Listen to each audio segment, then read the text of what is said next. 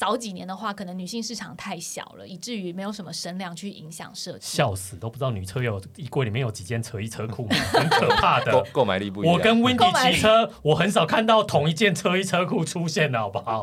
大概都没讲呢。那是因为你太少跟我骑车了。哦，是这样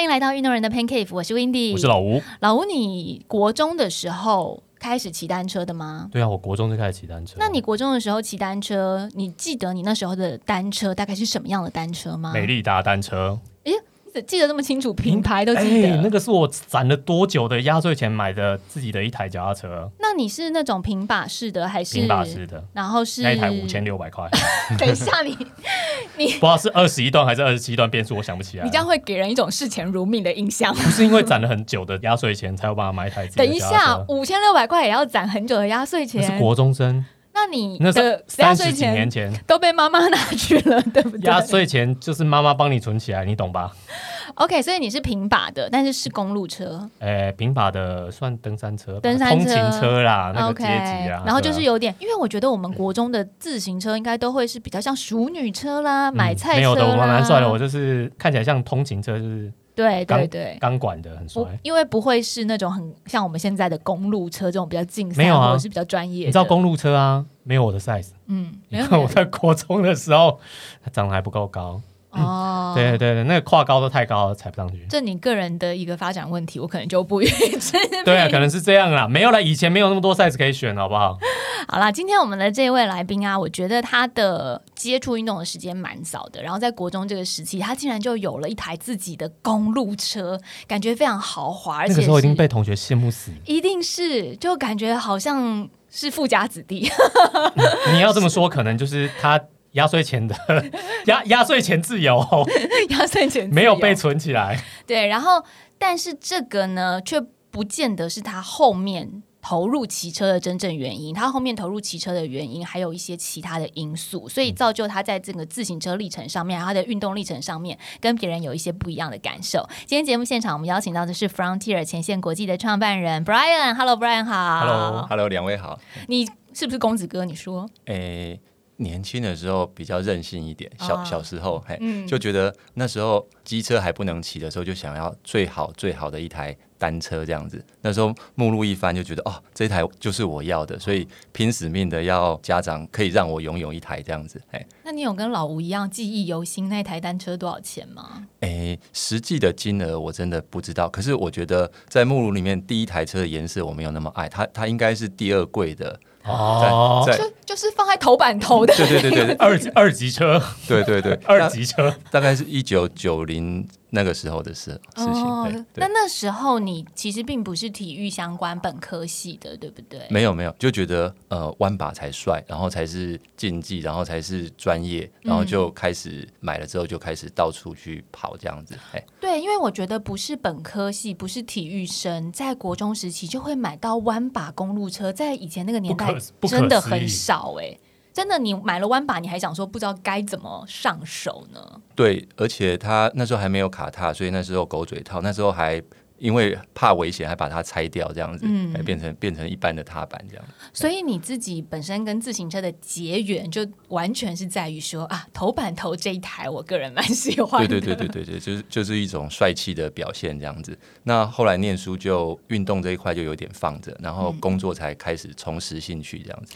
所以国中买了，大概荒中间荒废的时间，一直到就业为止吗？呃，对，就是我就业之后，先在外面绕了一圈，然后回到呃家族事业。我们我们家是做纺织的，嗯，那进去之后，哎，很巧，因为那时候开始运动休闲风开始兴起，那我们也接了一些运动相关的客人。那好巧不巧，我就曾经碰过捷安特跟美利达这些客人。嗯，好、那我们我就觉得说，哎哎，这些客人呃东西衣服可以卖的蛮贵的，然后他可是他们都不太懂服装，嗯。那哦我们好像有一个机会可以做一些事情，然后呃搞一个品牌，哎，很市侩的讲就是哎赚一点钱这样子。嗯，那跳进去之后才发现，假设主事者没有真的很懂这个运动，好、甚至说哎没有热爱这个运动，你根本完全无法诚实这样子。哎或者是说服不了客户。对对对对对对对对对。那你当初国中的时候想要骑单车，这个跟家族里面有接像捷安特这样子的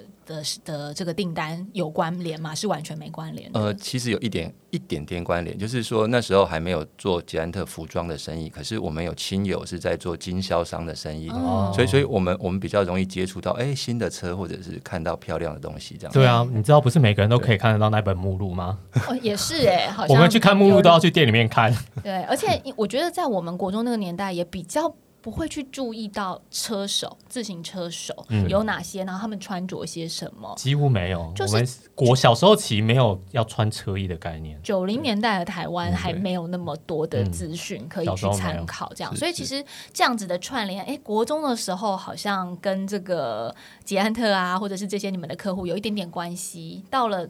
回到家族事业之后，这一切又串联起来。对对对，连接就更紧密这样子。你会不会觉得这样子自行车很像你的初恋情人啊？因为我们有一些初恋情人，有一些初恋就是国中开始谈的嘛，哦然后国中谈了之后，你知道大家初恋总是美好，初恋总是美好，但但是初恋很快就结束了。对，而且那就是一些风花雪月、年少时的 轻狂，然后中间中断中断之后，哎，有一个同学会。或者是某一个契机，你又碰到了你的初恋情人，发现说，哎，好，好像可以再来认识一下哦，再来聊聊之类的。的确有这种感觉，就是呃，小时候通勤当然是靠单车，就觉得哎、好像蛮自由的。嗯然后换好一点的车之后，哎、你可以跟同学去更远的地方。好，例如说，哎、那时候我们虽然住在呃市区，可是我们还是可以去山边或海边，嗯透过比较好的单车的帮忙这样子。那工作一阵子之后再回来这个运动，我发现这个自由感哈，或者是就是这个运动让我觉得产生的那个自由或者是信心又那种感受又回来了。嗯，所以真的可以形容单车是你的初恋情人，但这个初恋情人到后来呢，也有一些变成，哎呀，初恋之后修成正果了。嗯，就利用初恋情人来赚钱。不是这样的，你你这个人思想怎么这么偏差？你能讲出一些浪漫的话吗？你干嘛这样？我们买 Frontier 的东西也没少过，好不好？我的大概前一两件车一直是 Frontier 的车。我想说的是，感谢感谢，我想说的是，初恋情人到后来修成正果，哦修成正果组成家庭，就好比说你跟初恋，因为后来 Brian 就创业，创了 Frontier 这个品牌嘛，所以这个初恋情人就变成哎，升华成跟你的生活，跟你的。一切都会是相关的，就好像情人变成了你的家人这样子的概念。哦那变成家人之后，你再重新看这个情人，又会是不一样的方式。比如说有柴米油盐酱醋茶要出来了，你就必须要用对待家人的方式去评估说，哦，我这个车衣设计是不是符合市场需求啦？哦，家中的这个一些账务啦，是不是收支有平衡啦，损益有平衡，有一点像这个感觉。呃，没错。没错，啊变成长期要面对相处的呃一起成长的伙伴这样子。对啊，老吴，你刚刚讲那好像一副要把初恋情人卖掉的，卖给谁来赚钱？初恋情人可以帮忙赚钱，觉得是好初恋情人。对，所以我觉得蛮初恋情人的。那回到你，你就是骑车的这个历程上，因为你刚刚说后来是为了要做车衣，开始比较多重拾骑车这件事情这个兴趣。那在骑的时候，都是一直保持着在做测试的心情吗？，每次骑出去就产品测试，产品测试，产品测试。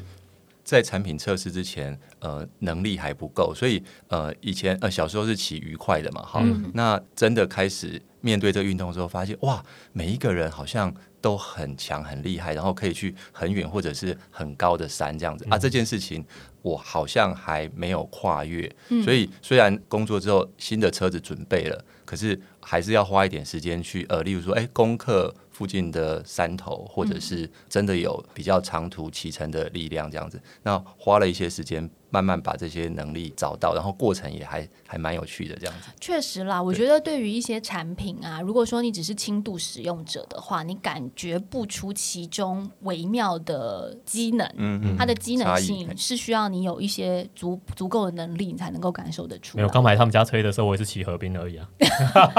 你就是 我想要骑个漂亮一点、帅一点吗？因为老吴本身真的就是一个先求帅再求快的。对啊，一般一般大那时候还家都这样子那。时候还在穿什么小小骑小径车啊，好不好嗯？那个那个是能骑多远骑多快？你骑小径车就穿 Frontier 了。对啊，不行吗？那你那你也是公子哥啊？你更何必只花了五千六买一台公买一台自行车呢？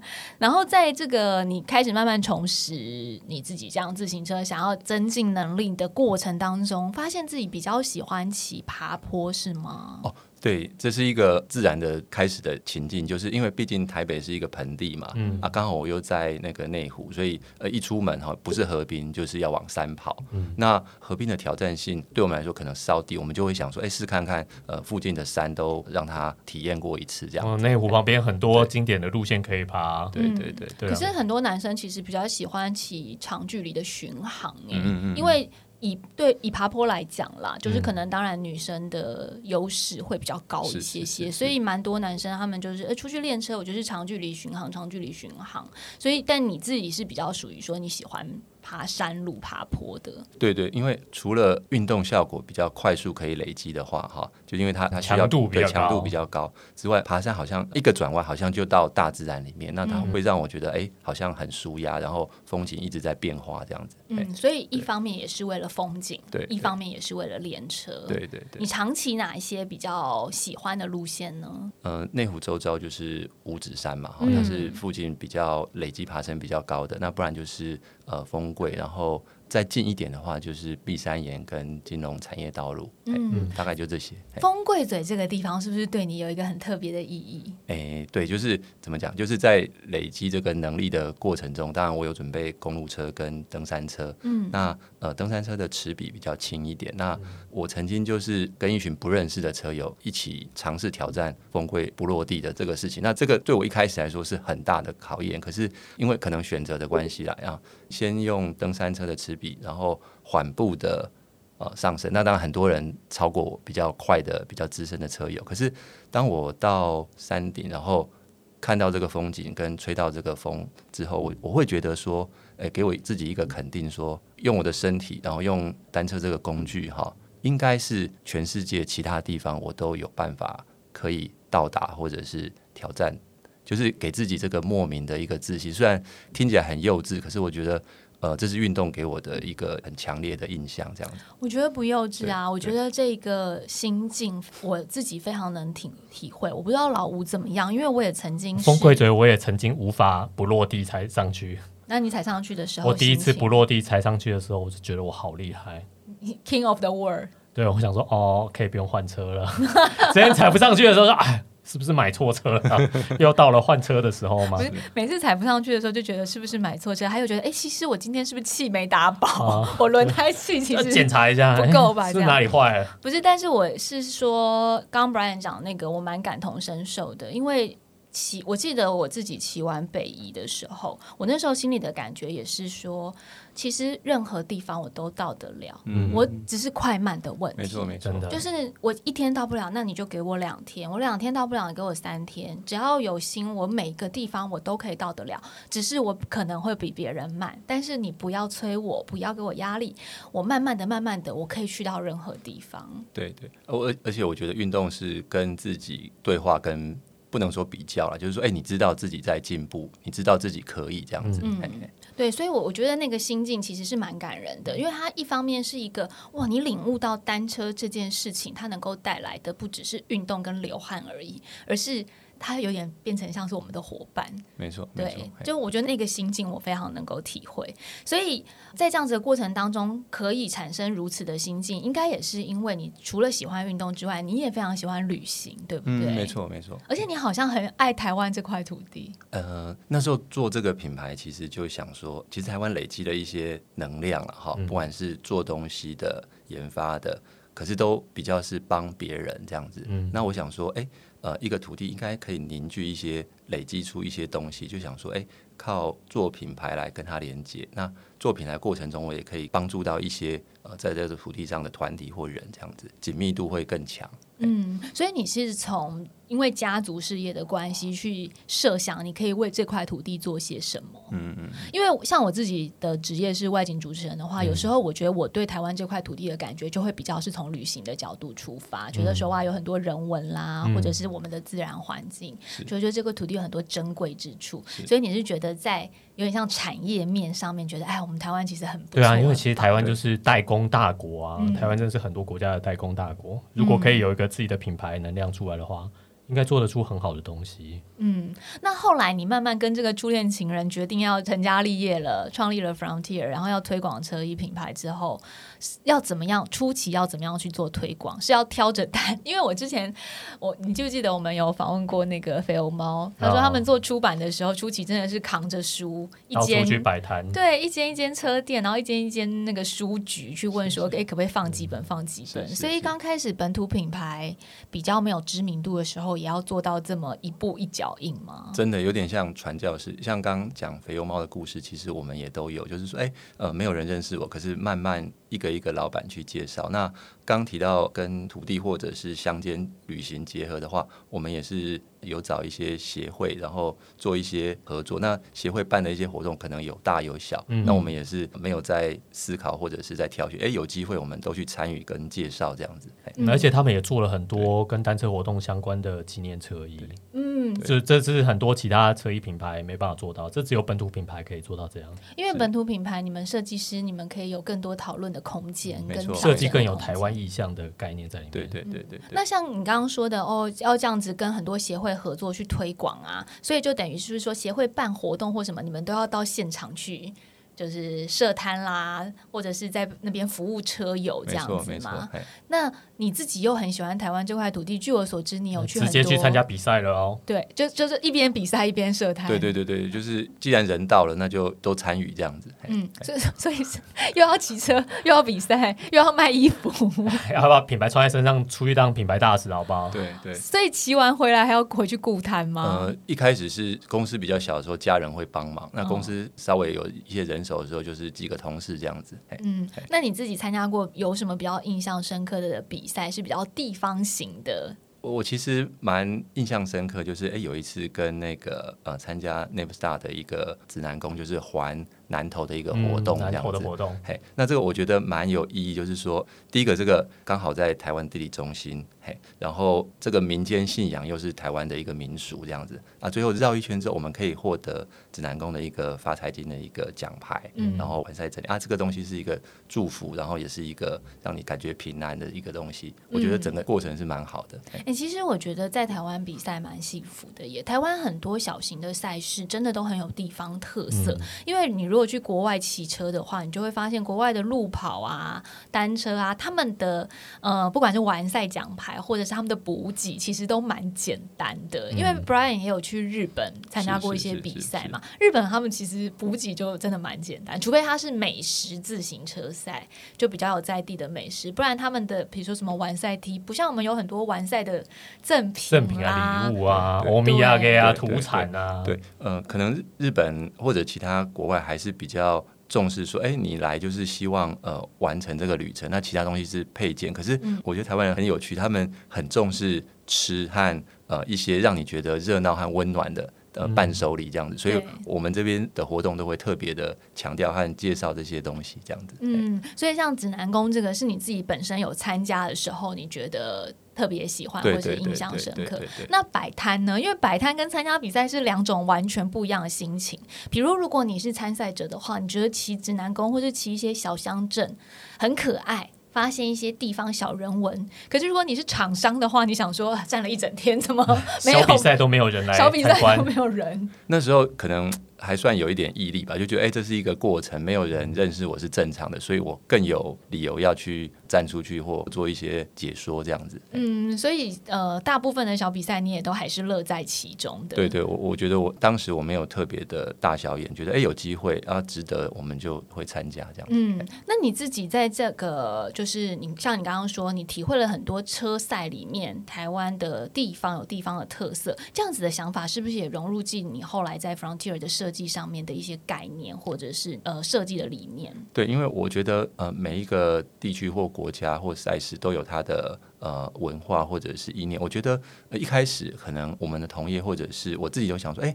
那我应该把这些东西纳入我的元素。可是后来越想越不对，就是说，哎，因为我们是台湾品牌，我们应该多放一些我们自己的想法，嗯，好文化或者是意念。然后幻化成我们的美感在其中，这样子。嗯，可是幻化成意念这件事情，它的发想会从什么样的面向去发想呢？比如说是名特产啦，还是说会比较偏向人文的面向？呃，我我没有特别排斥，可是基本上还是要跟单车族群会有认同或想法的、有连接的事情开始。例如说，哎，我们有一些特别的路线，嗯，好啊，这个路线可能有一些。呃，元素我们会把它呃放到我们的设计里面，这样子。嗯，那设计的，因因为你知道，Brian 自己是美术社的吗？老吴 不知道美术社吗？他是美术的时候，对，念书的时候是美术社。所以我觉得，如果老板是美术社的设计师，自己好像感觉会比较。就是战战兢兢一些，老板有美感，设计师就不能乱。不不敢讲美感，就是说，哎，会会有一些想法，想要在设计的过程中多一点沟通，这样子。嗯，可是你又在意美感，它是一个你觉得你在品牌上面想要坚持的地方。但另外一方面，像我们刚刚讲，你的单车历程，你已经开始爬坡了，你开始慢慢增加了各种不同的比赛历练，然后能力也增加。像像 Brian 后来也。骑的蛮认真的，什么中央山脉啦，或者是这个五岭当造，那已经不是休闲组了呢。算算是蛮哈口组的，对对对，就是不休闲了。像中央山脉、东西进五岭啦等等这些，你都有去骑。那在这个机能上，你又还是因为你自己是深切感受的，所以机能美感这两件事情怎么样去做结合？我觉得机能比较是内在啦，啊，美感是外在的包装。嗯，我觉得我我会自己的使用的过程中，我会去思考说，哎，以我的观点，那配合，例如说，哎。台湾可能不同的地形，或者是呃爬升也是一个很特别的一个经验，就是说，不同的高度有不同需要穿搭或者是使用的地方。那我我会把这整件事情呃放在一起，就是说，哎，你可能出门，哎，希望一件解决很多事情，或者是呃多件式的穿搭，那什么样的情境会适合什么样子的服装，这个都一起会考量进去。嗯，哎，讲到这个，其实 Brian 有提过说。他们家 Frontier 的产品线是非常非常丰富的，什么都有啊。对，可是这个产品线丰富，它以本土品牌来讲的话，它就会扛比较大的压力，蛮辛苦的。就是你产品多，你的库存就多了呢。这真的，那个销售流程就会变得比较复杂。对，而且产品线多的话，多多少少都还是有一些产品，它会是比较小众，或是比较高端客户，那就变成它的。量就是在销售的这个速度上面，也是你们要承担的压力。是是是。可是你还是坚持说，你想要有很完整的产品线，对不对？对对对，我我们希望是尽量服务到客人，而且呃，既然我们在台湾，我们靠近制造，我们又懂得生产流程，那如果可以少量多样，或者是很快速的因应消费者的。呃，兴趣或者需求的改变的话，我觉得是比较体贴的。那我我们的宗旨就是希望多一点人可以参与或者是喜欢这个运动，然后把这个运动当做你一生的一个伙伴这样子。而且 Frontier 他们虽然品相很多，可是那个价格很实惠。哦，对，我必须要说，就是在本土里品牌里面，算是价格相对亲切的品牌。谢谢。我觉得这是不是也跟因为本身你本来家族实验是做纺织有关的，所以在一些。成本的考量上面，或者是说，呃，在呃设计啊，还有就是在整个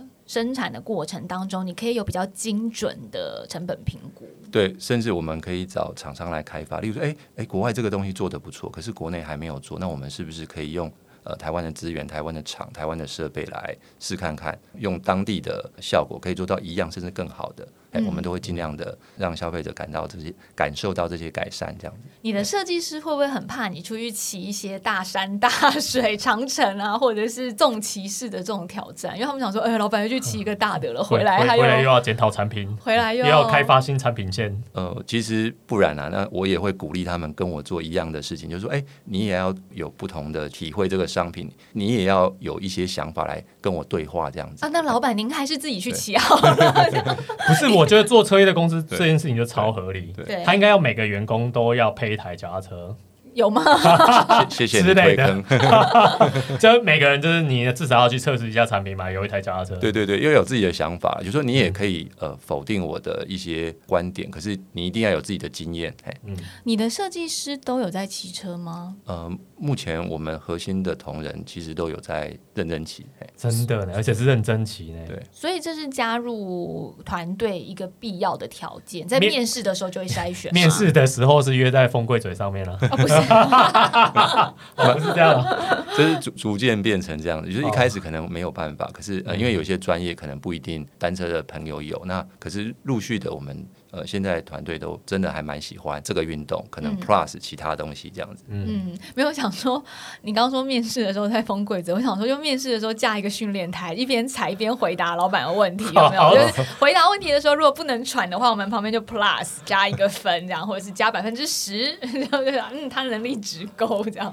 也是不错。好像是一种虐待。好像 那所以你们，据我所知，你们团队的一些成员，然后大家工作伙伴，其实工作的气氛也很欢乐，也是因为这个运动，就是说感觉好像是做车衣、做纺织、做传统产业，可是其实公司的活力是很充沛的。对我希望是这样，就是品牌不可能是虚假的，它核心是真诚的，就是说，哎、一群人真的喜欢这个，带着愉悦、高兴、认真的心情去做这个，然后去感受周遭的粉丝啊、供应商、伙伴啊，这样扩散出去的效果才是长远的。嗯，而且我觉得自己真的很有在感受这个活动带来的热力的时候，会对于产品有更多的那个忠诚度和依赖感，就觉得哇，我们自家商品其实真我觉得真的的很好用，。啊这样他才真的做得出车友们真正需要的产品。嗯，对，不然除了自己在台湾品牌，就是台湾在设计上啊这些你有着力之外，你去国外骑车的时候，你也有去观察，就是国外他们在比如说日本，你常去日本骑车的话。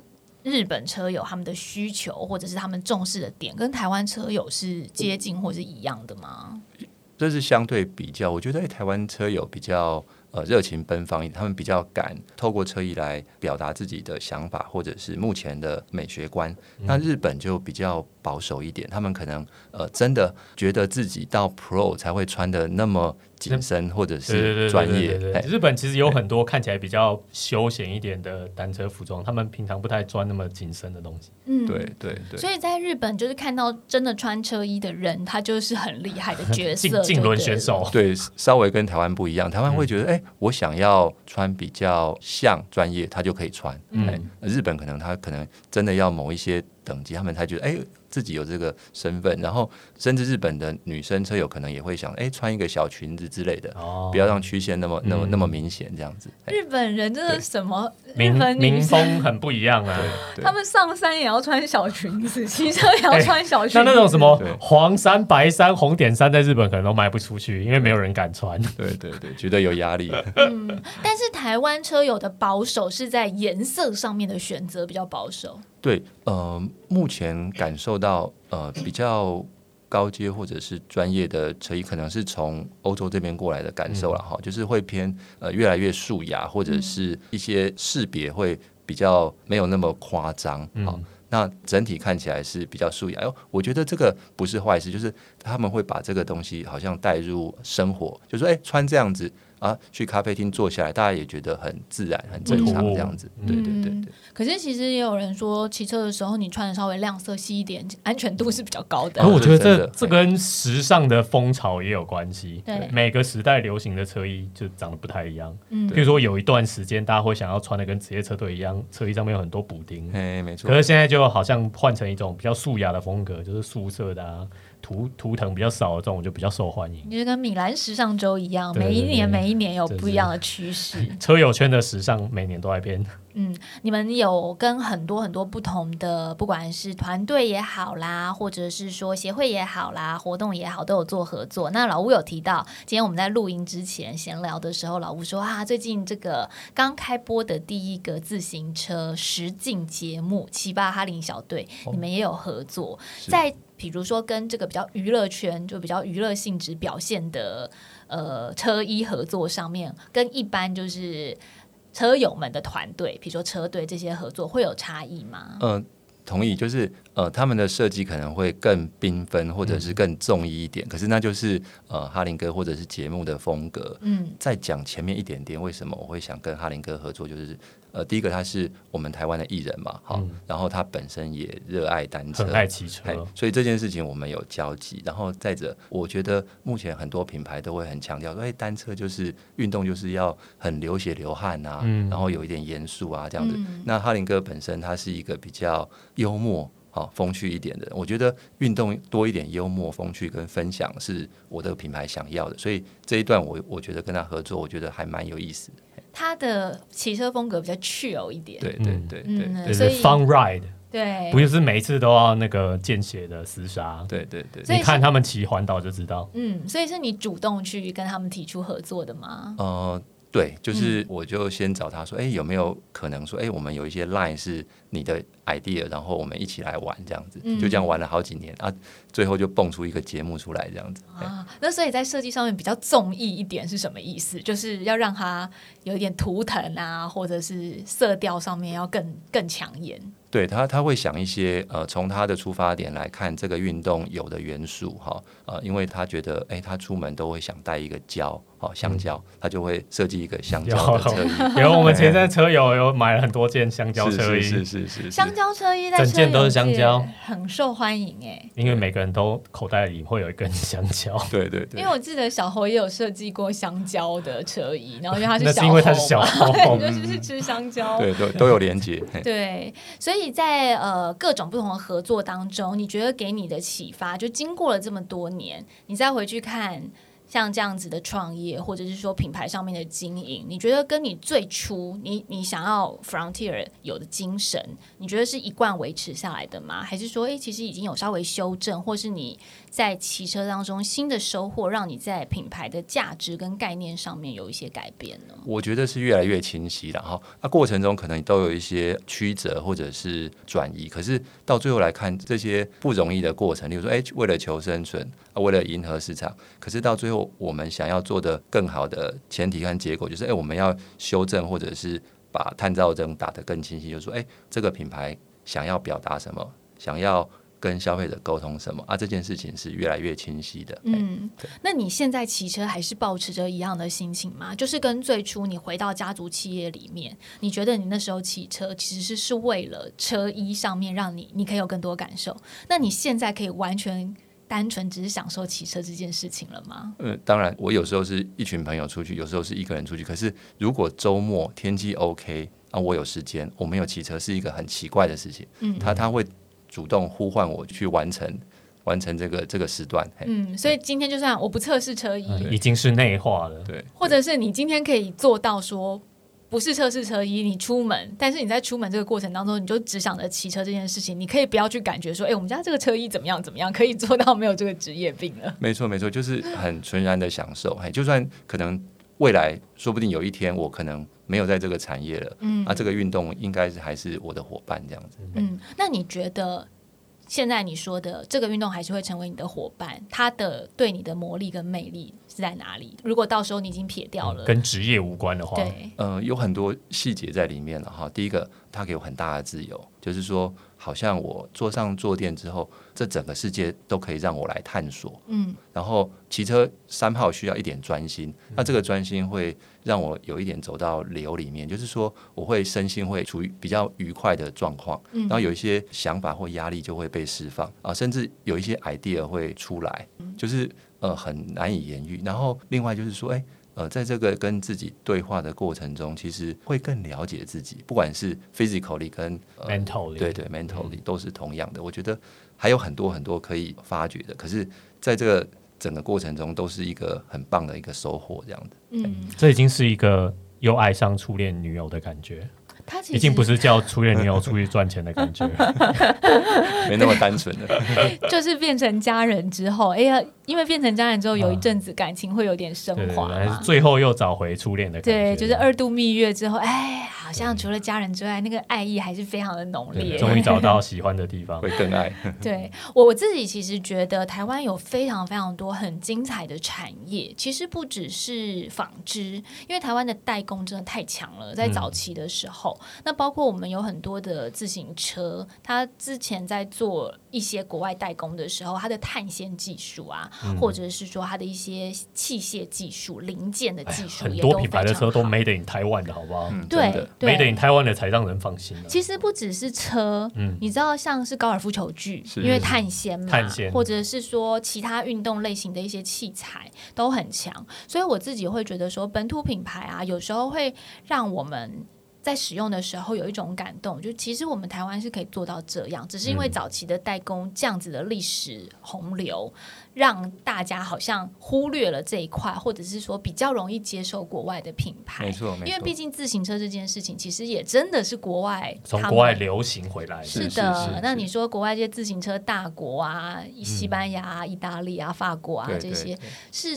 不可智慧说，当然就是国际他们国外的这些呃累积时间，还有累积他们的自行车的文化是比较久的，没错没错。对，所以可是我觉得大家真的有时候回头看看我们 MIT 的东西，我觉得真的是非常棒。我觉得现在有一个趋势，就是大家愿意开始仔细的观察台湾的品牌，而且给他们更多的机会。嗯，所以我觉得趁这个时候，我们大家来尝试一下，好不好？台湾的车衣品牌真的没有比较差。对，本集没有叶配，但是我想要跟大家，本集没有叶配，但我自己都有买。本集没有夜配，但是我最近想要跟大家分享一个 Frontier 的产品，我很喜欢，是呃他们的女生车裤，因为我们女生穿吊带车裤的时候，你知道跟你们男生比起来怎样？上厕所非常的对，很麻烦，你就想象你。男生也是一样啦，你如果要去坐马桶的话，那有多麻烦？但是你们男生大部分不用坐马桶啊，对，大部分不用。对，然后女生都是要脱车衣，而且我们车衣后口袋又会放满了东西嘛，所以那个过程很麻烦。脱下来的时候很重，然后有时候很尿急的时候，真的手忙脚乱。就是进到那个厕所又在外面的时候，真的觉得很糟糕。那 Frontier 他们最近有一款车库，我很喜欢，是它弹性非常的好，然后不用脱车衣，直接往下拉。他就可以上厕所了，然后弹性也太好了吧，真的非常好。我个人就是非常喜欢这样的设计。当然，其实市面上也有一些其他的设计，例如说是扣子利用后扣啦，或者是说用一些其他不一样的设计来解决这个女生的困扰。可是，当然大部分都还是维持我们那个吊带车衣的原样，你必须要把车衣脱掉。